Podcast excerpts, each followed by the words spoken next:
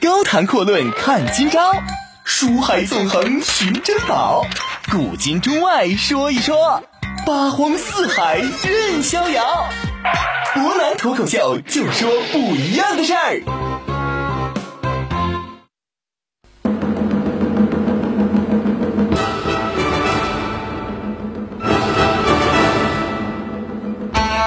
听众朋友，大家好，欢迎您收听今天的博南脱口秀。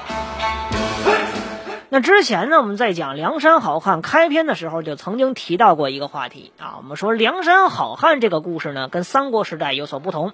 三国呢讲的就是战争谋略以及宫廷斗争，但是我们会发现啊，《水浒传》如果您细品的话，表面上看起来呢，似乎是英雄豪杰、血气方刚的传奇，但是如果您从另外一个角度来细细品味的话，发现呢。这实际上是一出古代的职场处事哲学的故事。那么，面对职场的压榨，有些人呢，你可能日子会过得举步维艰，越来越艰难；也有一些人可能会因此而变得极端愤怒啊。但是我们说啊，这人呢，实际上他越到艰难时刻，越遇到危急的时候，他越是能表现出一个人的涵养和他的城府。其实面对这特别极端愤怒的情况，之前我们提到了，那有些人呢会选择大肆购物，有些人呢会选择砸一些东西来释放自己怒火，有些人喜欢看一看电视剧，有些人喜欢把这些惹他生气的人直接拉黑，三分钟之后再拉回来。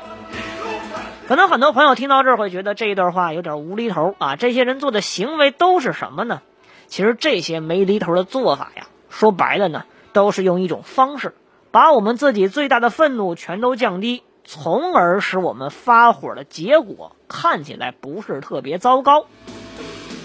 呃，其实我们说呀，这梁山好汉每个人的脾气啊各不相同。既然是好汉嘛，那大部分人的脾气，咱说实在话就不是特别的好惹。但是，偏偏有一些人，在这些不是特别好惹的人当中呢，人家脾气还算不错。甚至变相而言是比较能忍的。当然，我们都说啊，忍能所常人之不能忍者，方能成大事儿。咱说确实有这么一个道理。有些人正是因为忍的时间长，忍的有分寸、有办法，才能凸显他的水平相当不一般。今天呢，我们来看一看这样一位梁山好汉啊，他出身名门啊，名将之后，个人武艺呢绝高。而且本人还精通兵法，长得又是一表人才。但是这个人呢，最早呢是被派去征讨梁山，随后呢又上了梁山。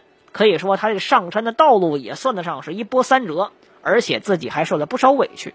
但是这个人最后呢，在梁山的结局里边还算比较不错，而且人家在历史的评价上也是比较高的。他啊，就是咱们今天要讲的，被称为不动如山。非常稳当的一个人，双鞭呼延灼。当然呼延灼这人呢，身份刚才我们强调了不一般啊，这是河东，也是北宋开国名将铁鞭呼延赞的后代啊。当然，呼延灼的这个身份在历史上究竟如何是值得商榷的，但是至少呼家军的实力，无论是小说也好啊啊，后世的这些评书也好、野史也好，都是提到的。我们说呼延灼这个人，在历史上他是有原型的。而且无论是在小说里边还是原型当中，实力绝对都不差。咱说呼延灼这人呐，用的兵器呢，跟一般梁山好汉也都不太一样。咱说马上对敌，一般而言呢，使都是长兵器，长枪，这属于长的轻兵器；偃月刀也好啊，方天画戟也好，这都属于长的重兵器。而呼延灼呢，是两条铜鞭啊，左手十五斤，右手十六斤。这铜鞭呢，在古代算作短重兵啊，就是短的重型兵器。但凡能用短重兵的，实际上我们看一看历史上那些名将啊，无论是古代的善使双把短戟的典韦，这我们之前讲过，还是说唐朝的名将啊，比如说秦琼、秦叔宝，那是两条瓦面金装锏，这也是短重兵。再到尉迟恭啊，一条虎眼竹节钢鞭，又是短重兵。我们会发现，能用短重兵器在马上交战，这绝对都是高手中的高手。因此，我们说呀，能用两条铜鞭的呼延灼，这也绝对不是一般人。但是啊，如果您要从呼延灼武艺出手的话，会发现呢，呼延灼这个人在梁山里边登场的时候很有意思。根据伯南统计啊，这呼延灼呢，他是梁山众多好汉当中武艺方面出场平局次数最多的。你比如说最典型的啊，在刚刚上山第一次征讨梁山的时候呢，呼延灼遇上了林冲，两个人打了几十回合不分胜负。随后呢，呼延灼又看上了扈三娘，两个人交手十几个回合，叫急切赢不得扈三娘。再到后边一点啊，呼延灼打的差不多了，并尉迟孙立上来把自己长枪带住，抄起这条虎眼钢鞭，就像呼延赞对阵尉迟恭一样。两个人又打了三十多个回合，还是不分胜负。那么后来呢？到了呼延灼投奔到了青州府之后啊，去攻打二龙山、攻打桃花山的时候，遇上了鲁智深、杨志，各打了四十多回合，还不分胜负。再到《水浒传》啊，水浒好汉去攻打青州的时候，遇上了秦明，又是四十回合，又是不分胜负。直到后来啊，我们说呼延灼呢，跟着梁山好汉一起敌对官军，遇上了十节度使当中的雁门云中节度使韩存宝，这两个人里里外外打了近二百回合啊，最后也没分出胜负来。这两个人甚至到了拳脚相加地步，也没有一个真正的结局。后来呼延灼受了招安啊，跟随宋江到淮西去打王庆，碰上了济山五虎之一的藤堪啊，这藤堪呢使一条虎眼竹节钢鞭。呼延灼又上演了一出单边对双边的角色啊，结果还是不分胜负。我们会发现，呼延灼打仗突出一个字儿，非常稳。无论对方武艺究竟有多高啊，实际上呢，呼延灼表现都非常稳当，没有任何失手。但是也有一个很搞笑的地方，大家会发现啊，呼延灼。如果说对手比他稍微低一个档次，那比如说杨志这种水平，确实杨志比呼延灼有一定差距。再到后边的一些啊，我们说冠军韩存宝这样的选手，也跟呼延灼杀个不相上下，会发现呼延灼撑得起“不动如山”这个称号。那么言归正传啊，呼延灼武艺方面表现出来的这个特点就是很稳。那么他的性格实际上也是这样的一种方向。我们说呼延灼呀，听从高俅的命令啊，带领两个自己的副将去攻打梁山，结果呢遭遇大败，而且完全是败的一败涂地，两个副手全被活捉，自己成了光杆司令。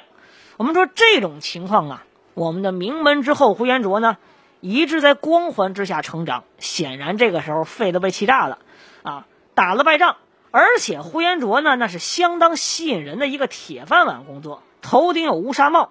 我们说，在宋朝这样一个重文轻武的时代，你武将败仗回到朝廷，显然已经没有太多机会可以申辩了。而且在呼延灼出战梁山之前，有一个小小插曲。呼延灼这个人呢，是高俅高太尉啊在皇帝面前推荐的。而且这场见面呢，小说当中写的很明白啊，人家把呼延灼哭呀夸了一个天花乱坠，神乎其神。皇帝。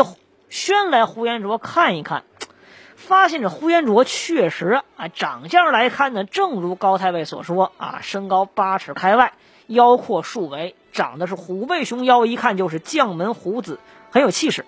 于是呢，宋徽宗一高兴就封他为中口将军，还送了一匹进口的宝马啊，所谓叫踢血乌骓马，这马很少见。呼延灼呢，点兵之后，雄赳赳气昂昂，还排了三千的这个。连环甲马铁骑兵直奔梁山而去了。我们说呀，这是委以重任的情况之下啊，呼延灼出征，结果吃了败仗。我们说呼延灼这时候哪还有什么脸面回去呢？理性思考之下，呼延灼觉得自己就剩两条路：要么是当时死在这儿，要么就活着回去。结果很有可能是连死都不如。我们说这是呼延灼上梁山之前受的第一次生气啊，第二次呢，我们会发现呼延灼这失败还不一般，多一半是被自己朋友给坑的。我们说呼延灼呀，发现自己用连环甲马阵这种铁骑兵的阵容呢，对阵梁山好汉很有效果，但是也有一个问题，这八百里水泊梁山可以说那是九曲十八弯，你想杀进去靠重骑兵非常困难，怎么办呢？这个时候就需要用炮手。远程发炮攻打敌方的营寨。那正好，呼延灼想起来自己在京城还有个朋友轰天雷凌震，这个人呢，不仅仅是个人的深通武艺啊，武艺高强，长得身强力壮，而且对于炮法怎么发炮、怎么研究炮、怎么造炮，都相当的啊有深入的思考。于是呢，他自己就把凌震请了过来给自己助阵。结果没想到助阵没助成，凌震被宋江给抓走了，顺道还把他策反了。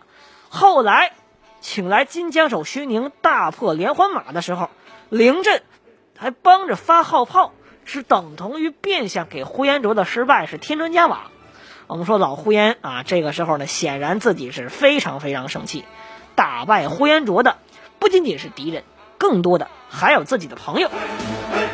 我们都说三气周瑜嘛，啊，三气呼延灼，这是第二气。我们说雄心勃勃，本来满以为自己出征就能一举扫平梁山的呼延灼呢，这一次呢是狼狈不堪，率领自己手下残兵败将，只能是逃往青州啊，想投奔朋友，以图自己能够东山再起。朋友呢，慕容知府，但是这一次可谓是祸不单行，在半路上遇了个酒店啊。结果没想到，半夜的时候，皇帝御赐这匹踢血乌骓马居然被人给盗走了。可以说，这一次呼延灼真的是死的心都有。哎呀，考虑说呼延灼呀，历尽千辛万苦来到青州城，见到自己老朋友慕容知府。啊，谁想慕容知府这个时候呢，并不待见他，什么风凉话、难听话都被他说出来了。我们都说嘛，这人在屋檐下，你就不得不低头。啊，朋友知府知道这儿自己没有闲饭可吃，也不养闲人。你既然呼延将军来了，你就帮我们去剿灭一下辖区里边的三山啊，二龙山、桃花山还有白虎山的土匪。你要能把他们剿灭，我就打着慕容知府的妹妹是慕容贵妃贵妃的面子，向朝廷保奏你无罪。否则这个时候呢？你就会被大义灭友，直接一道令给你送上京城，你免不了一刀一剐。我们说呀，这叫什么呀？这叫破鼓万人锤呀，墙倒众人推，三气呼延灼。这个时候，我们说呼延灼心里边已经没有任何所谓朋友啊、所谓忠义这种概念，他很清楚，自己这个时候啊，被利益驱使的朋友，远比梁山镇上看起来比较可敬的敌人更加可怕。后来呢？吴用使了个圈套，呼延灼被活捉了。而这个时候的呼延灼可以说狼狈不堪，但是呢，他也理性的思考了一番。如果我们说呼延灼之所以受到这么多气，原因在于什么？他千不该万不该不该征讨梁山来，所有一切的根源都出在梁山好汉身上。但是呢，我们说呼延灼很聪明，为什么说这个人有城府有气度？他自己明白，这个时候如果他不投靠梁山。他怎么办呢？杀出一条血路吗？就算能出去，你回到朝廷是怎么样呢？人家不会念你前功，只会扣你一个两败两军之阵啊！自己征讨梁山一万五千人全交代没了。后来呢，又因为你投奔青州城，导致整个青州城又失陷了，数罪并罚。就算你是将门之后，我们说呼延灼也难逃一死。因此呢，呼延灼这个时候无奈之下。只能选择梁山。我们说呀，呼延灼心里边肯定非常痛苦，但是权衡利弊之下，极端愤怒的时候，他依然有一个理性的生气性格。所以呢，他为了想要发泄自己心中的悲愤，怎么办呢？主动向宋江献出了一个攻打青州城的计策，让梁山一举把青州给端了。我算是报了自己的不义之仇啊！谁让你这朋友坑我呢？因此我们会说啊。当你在生活当中遇到任何困难的时候，走投无路的时候，非常生气的时候，请保持一个跟你年纪相符的成熟气度，理性而不失礼貌，把你的愤怒降到最低，寻找下一个人生之路。因此，我们会发现，呼延灼的人生突出两个字儿，一个呢是稳，另外一点，我们还得说，呼延灼的故事确实不一般，他的人生经历凸显出宋朝时代。武官大将的另外一种风度，究竟什么风度呢？咱们稍微休息一下，一会儿再来详细的说一说。高谈阔论看今朝，书海纵横寻珍宝，古今中外说一说，八荒四海任逍遥。博南脱口秀，就说不一样的事儿。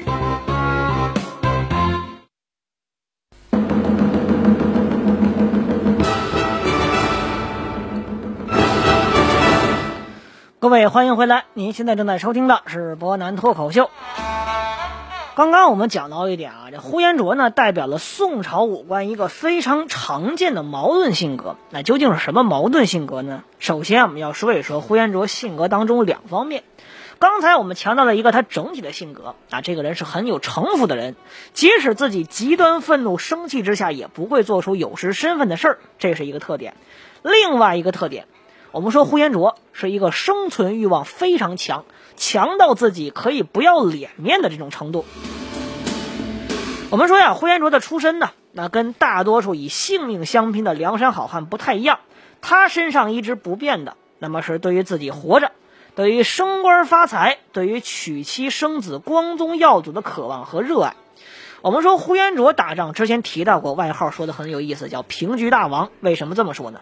他一直走的是。啊，防御路线，唯一一次失败啊，是因为碰上了墨羽剑张青，不熟悉张青打石子的套路，所以才失败了。其实有些时候我们都说呀，武将在场上什么意思呢？叫壮士登场啊，不死即伤。一句话，你打仗打多了，早晚有一天是要中箭落马而亡的。因此，人家呼延灼打仗永远以稳字儿作为一个强调，我打输打赢都不如打平。最多是丢脸面，关键是能保命。之前我们讲过这个故事啊，说《水浒传》里边的好汉出手，大部分出手呢不仅仅是伸张正义。您比如说武松醉打蒋门神，打输了不一定会死啊，只要你认怂下跪，然后表示对对方的姓名仰慕已久，不打不相识，就成了好兄弟。打赢了也不见得你就能保赢保住的性命。你比如说。最终一战能够杀了晁盖的史文恭，自己还是死了。就算你一不小心打赢，有的时候还会损伤到老大的脸面。你比如说，浪里白条张顺打赢了前来抢鱼的李逵，结果发现是大水冲了龙王庙。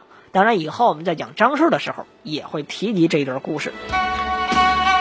我们说呀，从《水浒传》啊塑造的这样一个北宋宣和年间的价值体系观来看呢。虽然说我们这位呼延灼有万夫不当之勇，但是骨气他谈不上，义气也谈不上。和他有鲜明对比的呢，就是同样是三代将门之后，之前我们讲过的青面兽杨志。杨志这骨气已经到了让自己自毁的程度了啊！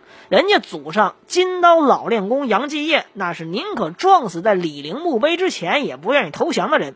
在他看来，落草梁山做把交椅，排在林冲之前。这等同于就将父母遗体将来玷污了是一样的事儿。呼延灼呢，人家是呼家将嫡派子孙啊。我们提到过北宋开国名将河东呼延赞铁鞭王的故事。呼延赞这个人，实际上如果您熟悉北宋那些平话故事，会发现很有意思一个人。他满身的纹版的赤心杀贼，而且还拉着全家男女老幼一块纹身，在小说当中最后还落草为寇了。我们说呼延赞呢，跟呼延灼差不多。因此说，呼延灼走上梁山，实际上跟他自己老祖宗的这多少年之前做的事儿没有太大区别。而且我们说，呼延灼这个人不要脸面，他更多代表的啊是什么呢？是北宋宣和年间的这样一个啊武将所必须经历的故事。因为整个不要脸面这种情况是北宋王朝的一个特点。我们说，如果说啊啊你。宋徽宗要脸面，皇帝要脸面，海上之盟不会有，联盟抗金不会有。如果说高太尉要脸面的话呢，也不会坐上殿帅府高位，更不会让梁山俘虏的还有着脸面舔着脸回去。而且我们说呀，还有很多要脸面的武将少见，比如说鲁达，比如说王进，这些人是空有一腔热血，得罪上官，投入无门的人。因此，我们说，宋江也好，包括呼延灼，包括关胜这些人，打着自己祖上是名将的这种旗号，但是因为自己实际上是投奔了童贯、蔡京、杨戬、高俅这些贪官，最终才得以坐上上将的位置。我们说这一点呢，那跟宋江强调的想要招安呢是如出一辙的。一句话啊，有一个亘古不变的原则：好汉也好，忠臣也好，梁山或者朝廷也好，你只有先顺应，才能获得叛逆的资本；先承认，才有展示的机会和选择的机会。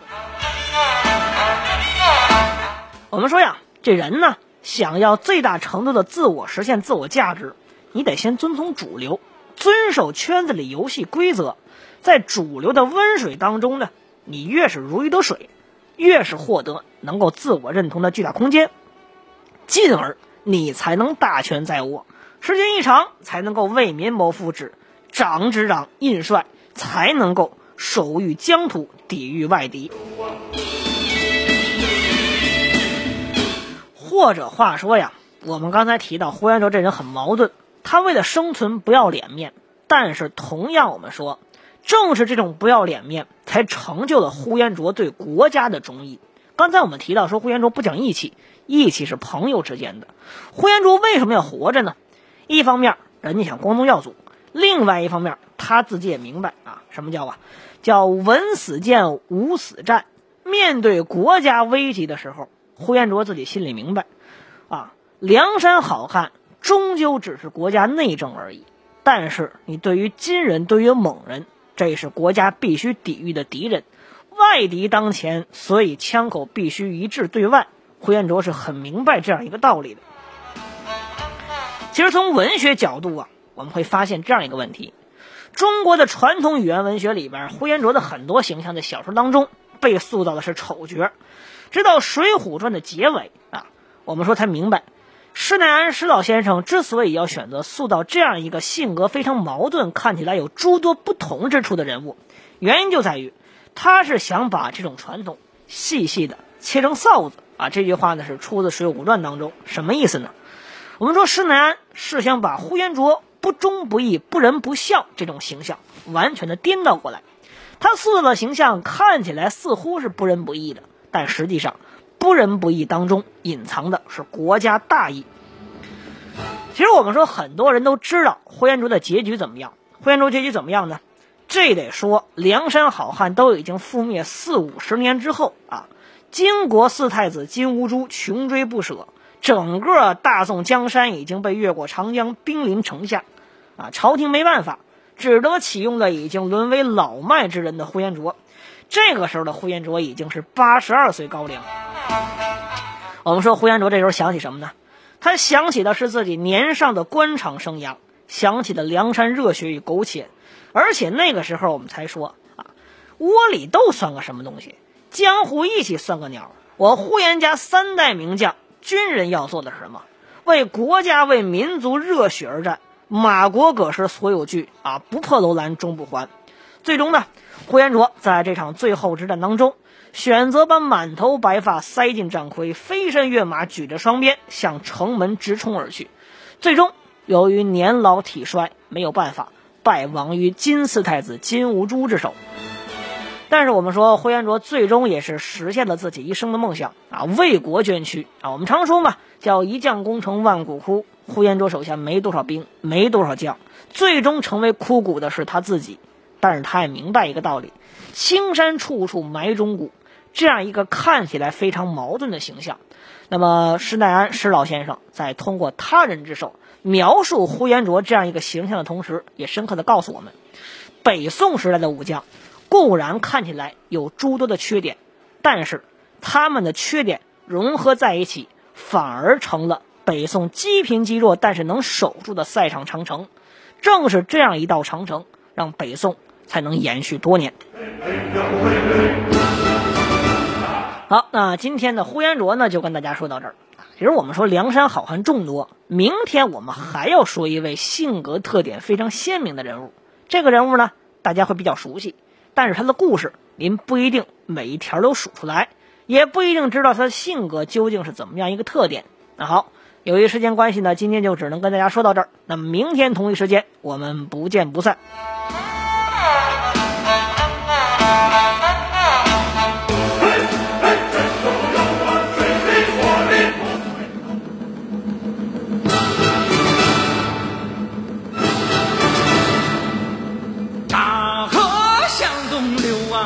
上的星星参北斗啊！说走咱就走啊，你有我有全都有啊！路见不平一声吼啊，该出手时就出手啊，风风火火闯九州啊！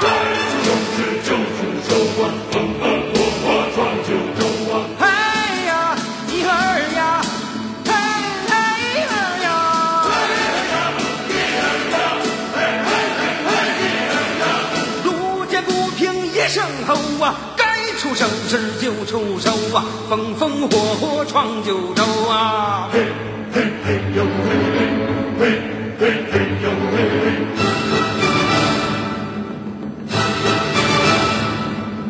大河向东流啊，天上的星星参北斗啊！说走咱就走啊，你有我有全都